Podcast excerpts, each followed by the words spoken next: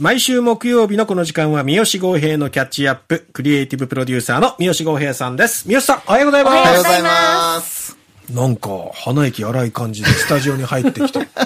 すごい今日は。作品を紹介してくれるような。はい。なんです。あの、はいもう本当にね、あの、もう語彙が少ない、もう結局言っちゃいますけど、もう語彙が少ない風に感じられるかもしれないですけど、いきなりもう今年ベスト級のやつ出るんだなっていう、驚かされる作品です。2月よ。今年まだ始まるにしてもでもね、もう間違いなくトップ10中にはずっと居座り続けるぐらい素晴らしい作品だと思います。そんな名作ともう出会えたんですねはい、すごいですね。はい、えっと、いうことで今日ご紹介するのは、えっと、現在シネコン各劇場にてもう上映中でございますけれども、はいえー夜明けのすべてという日本映画です。はい。で、えっと、この映画なんですけど、もう本当にどんな人にも見てもらえたら、この映画と出会えて本当よかったなーって思ってもらえるような、もうしみじみともうね、いい映画でございますし、多くの人がもう人生の中で多分ね、これ一回見たら何度も思い返すような映画になる、もう本当大切な映画になるような素晴らしい映画になっています。はい。ということで、えっとね、おまけにね、映画がね、すごく穏やかで静かな映画なので、今日はなるべくね、僕は激高せずにね、こうね、落ち着いて お届けしたいなと思うんですけれども、いつものね、エネルギッシュそうそうそう、のね、ですね。もうパワフルにやっちゃう。ッションたっぷりの今やつ日はなるべくこうね、この映画のタッチを思い返しながら、しみじみとお伝えしたい、そんな思いです。あ、そんなトーンなんですね。はい、ご紹介してまいりたいと思います。えーこの夜明けのすべてという映画なんですけれども、えっと、これあの原作小説が、えっと、同じタイトルで夜明けのすべてっていう、あの、小説がありまして、それの映画化なんですね。はい。で、えっと、監督を務められたのが、これ、三宅翔さんという監督で、えっと、2010年に、まあ、長編第一作目を発表された後、えー2012年には、えープレイバックという作品で、まあ、ロカル、ロカルの国際映画祭というところで、まあ、出品されたりして、で、その後も、まあ、作品重ねていくんですけれども、まあ、2018年には、えっと、君の鳥は歌えるという作品が、まあ、高い評価を集めて、えー。その年の、まあ、キネマ旬報ベスト10で第3位につける快挙を、まあ、果たします。で、その後も、えっと、2020年に、2020年には、えっと、ネットフリックスでオリジナルドラマ、呪音、呪いの家なども撮って、まあ、世界からもう本当に注目される存在にもなっておりまして、で、えーそのキャリアを決定づけたのが、えー2022年、えー稽古、目を澄ませてっていう作品ですね。はい。あの、これはもう、あの、皆さんご存知の方もいらっしゃるかもしれません。えー聴覚障害と向き合いながら、実際にプロボクサーとしてリングに立った小笠原恵子さんという、まあ、実在の女性をモデルにした主人公、恵子というですね、えー役を、えー女優の岸由紀乃さんが演じました。で、まあ、これが本当に、まあ、あの、非常に高い評価を集めまして、まあ、ベルリン・ピサンなどで、まあ、国際映画祭でまず、まあ、評価を集めただけでなく、まあ、その年のですね、毎日映画コンクール、えー、キネマ旬報ベスト10、日本アカデミー賞などなど、もう国内映画賞でももう本当に作品賞、監督賞、そして岸由紀乃さんの女優賞などをですね、もうさ、もう独占していくような、まあ、はい快挙が、あの、続きました。ということで、まあ、非常にもう、えっと、国内外で、まあ、高い評価を集める三宅翔監督が、まあ、撮った新作ということで、これ今回ですね、まあ、メジャー資本ど真ん中なんですよ。ええなんですけど、まあ、インディーからまあ上がってきた三宅翔監督のそのまあ、どっちも、な、そのメジャーもインディーもいけちゃう、そのキャリアの幅広さみたいなものを本当に証明する作品として、まあ今回の夜明けのすべて、もう間違いなくキャリア最高傑作に行ったなっていう感じがします。素晴らしいです。で、まあ日常の中に生まれる本当ささやかな物語を丁寧に丁寧にまあ紡ぎ上げて、まあなんかこうですね、もう本当にもう大切な映画にしてしまったような作品で、えーくしくもですね、今日から始まっている、えっと、ベルリン国際映画祭で、フォーラム部門にも出品されておりまして、まあ来週、再来週ぐらいにはその評価も出るところなので、ちょっと注目しておきたい作品でもあるということですね。はい。ということで、えっと、この作品あらすじ紹介していきたいと思うんですけれども、はいえー主人公は、えー上白石萌音さんが演じる藤沢さんという女性です。はい。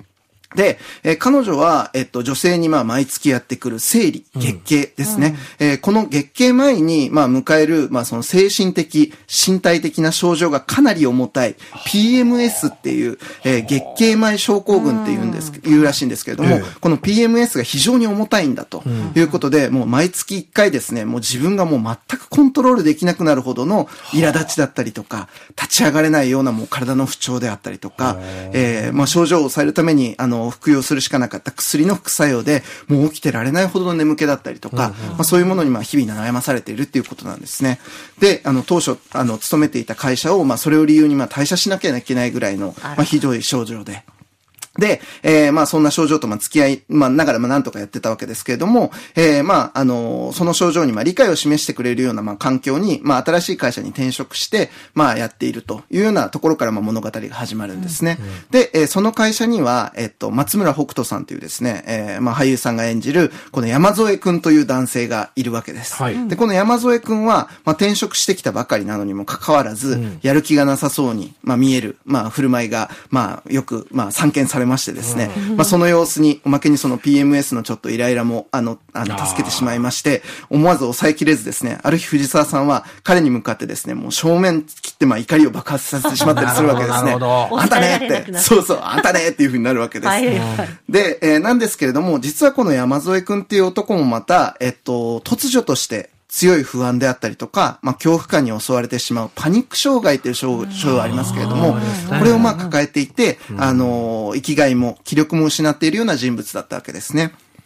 で、まあ、そんな二人が、まあ、その職場の人たちの理解に支えられながら、まあ、えー、過ごす中で、やがてまあ、この藤沢さんと、まあ、山添くんという二人の間に、まあ、その恋人でも、友達でもない、一種のこう同志のようなですね、まあ、特別なあの連帯感というかその感情が芽生え始めていきます。で、やがて二人はその自分の症状は改善されなくても相手を助けることだったらできるんじゃないかっていうふうに、助け合うことだったらできるんじゃないかっていうふうに考えるようになってっていうような物語になっていくわけですね。で、もう、こっからですね、まあもうこの映画の素晴らしさをですね、もう本当にもうね、全部上げていきたいぐらいなんですけど、もう本当に脚本も演技もロケーションも美術も撮影も演出も、ほぼ全部、もうおよそ全てがうまくいってるなっていうふうに驚かされるんですけれども、もうこれ言い始めたらキリがないので、あの、ここでは3つのポイントで、えっと、ちょっと絞ってご紹介したいと思います。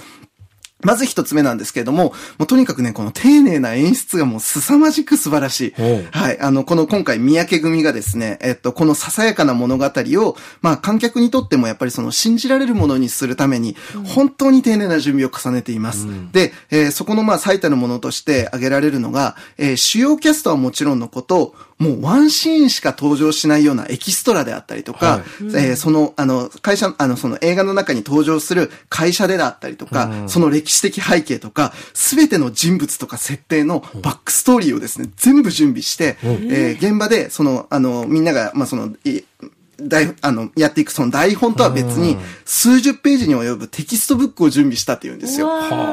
で、それをサブテキストにしながら、えっと、みんながその、あ。の、自分たちが演じるもの、その、その設定みたいなものを本当にこう、存在するものとして立ち起こしていくような形にして、おまけにその現場でも出演者とか、スタッフの対話をもうとにかく重ね続けて、もうそこに信じられる世界っていうのを本当に立ち上げることにも徹底したっていうことですね。で、それによって、やっぱりこう、立ち起こったもう本当特別な、そのもうそ、もうまるでそこに本当にいる人物であったりとか、そこに本当に流れてるような時間っていうのが、この映画の中で、その質感とか実在感が、どれだけの役割を果たしているかっていうのはね、もうこれ見てもらったらわかるはずです。これはすごいって思う、本当に。っていうのがまず一つ。で、あと二つ目はですね、やっぱりあの、あらすじの中でも紹介した、そのやっぱ PMS とか、まあパニック障害っていう、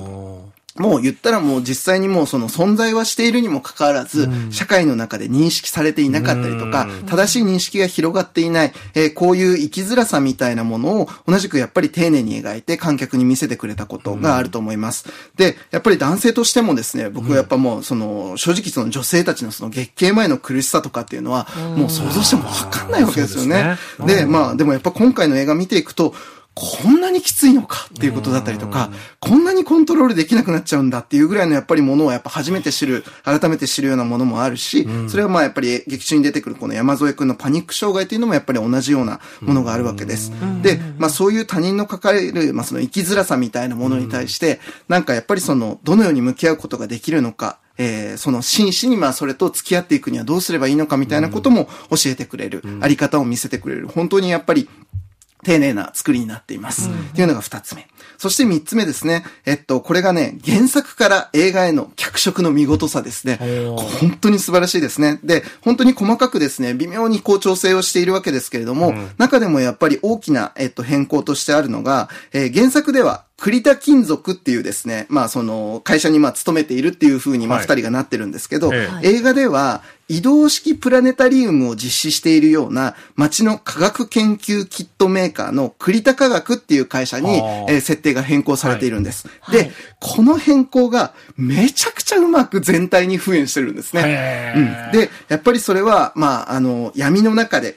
見つめた光、に、まあ、想像力を働かせ、思いを馳せることっていうのが何を象徴しているのかっていうことだったりとか、何光年も遅れて届くその光っていうのを捉えて、まあ、そのせ、捉えるっていうことがどういうことなのか、そのように世界を、世界と関係を結び直すっていうのはどういうことなのかみたいな、いろんな象徴的な意味を含みながら、やっぱりここにこうなんか結実するものをちゃんと持ってきている。素晴らしいと思いました、本当に。こんなにうまく脚色ってできるんだなと思いましたね。素晴らしいと思いました。で、最後にやっぱ僕この映画、あの、レイトショーで実はあの、拝見させていただいたんですけれども、うん、もうね、見終わった後ですね、うん、ちょっとね、その静かな感触というかですね、その余韻をね、もう手放したくなくってですね、見終わった後、もうまず夜の街にね、そのままね、出歩いて散歩してしまうぐらい、なんかね、ずっとその余韻をね、噛み締めていきたい、もう大切にしたい、忘れたくないっていうような、そんな時間になったんですね。で、その夜の、まあ、独特のほら、夜歩いてると、こう、静けさに身を浸すような、こう、本当に落ち着いた気持ちになるじゃないですか。はいはい、で、それと同時にやっぱりやってくるかもしれない朝をなんか期待するような気持ちにもなる。そういうような映画なんですね。もうね、もう、もう、もう、問答無用だと思います。本当に、あの、で、おまけにやっぱりその男性も女性も、本当にどんな人にとってもこれは当事者性のある映画でもあると思いますので、もう1000%、もうどなたにも勧められる、もう大傑作だと思います。もうぜひご覧いただきたい。夜明けのすべて。もうぜひ、もう見てくださいという、もうそういうレコメンドでございました。結局、熱くなりましたね。ええー、ただ、あの、もう公開中ですので、はい、ぜひ足を運んでみてください。えー、三好豪平のキャッチアップでした。ここで Google ポッドキャストをご利用の方へお知らせです。Google ポッドキャストは2024年6月23日をもってサービスを終了します。引き続きこの番組をお楽しみいただくには、radiko、Apple ポッドキャスト、 Spotify、 Amazon Music、YouTube Music、いずれかのアプリをご利用ください。これからも RKB ラジオのポッドキャストをお楽しみください。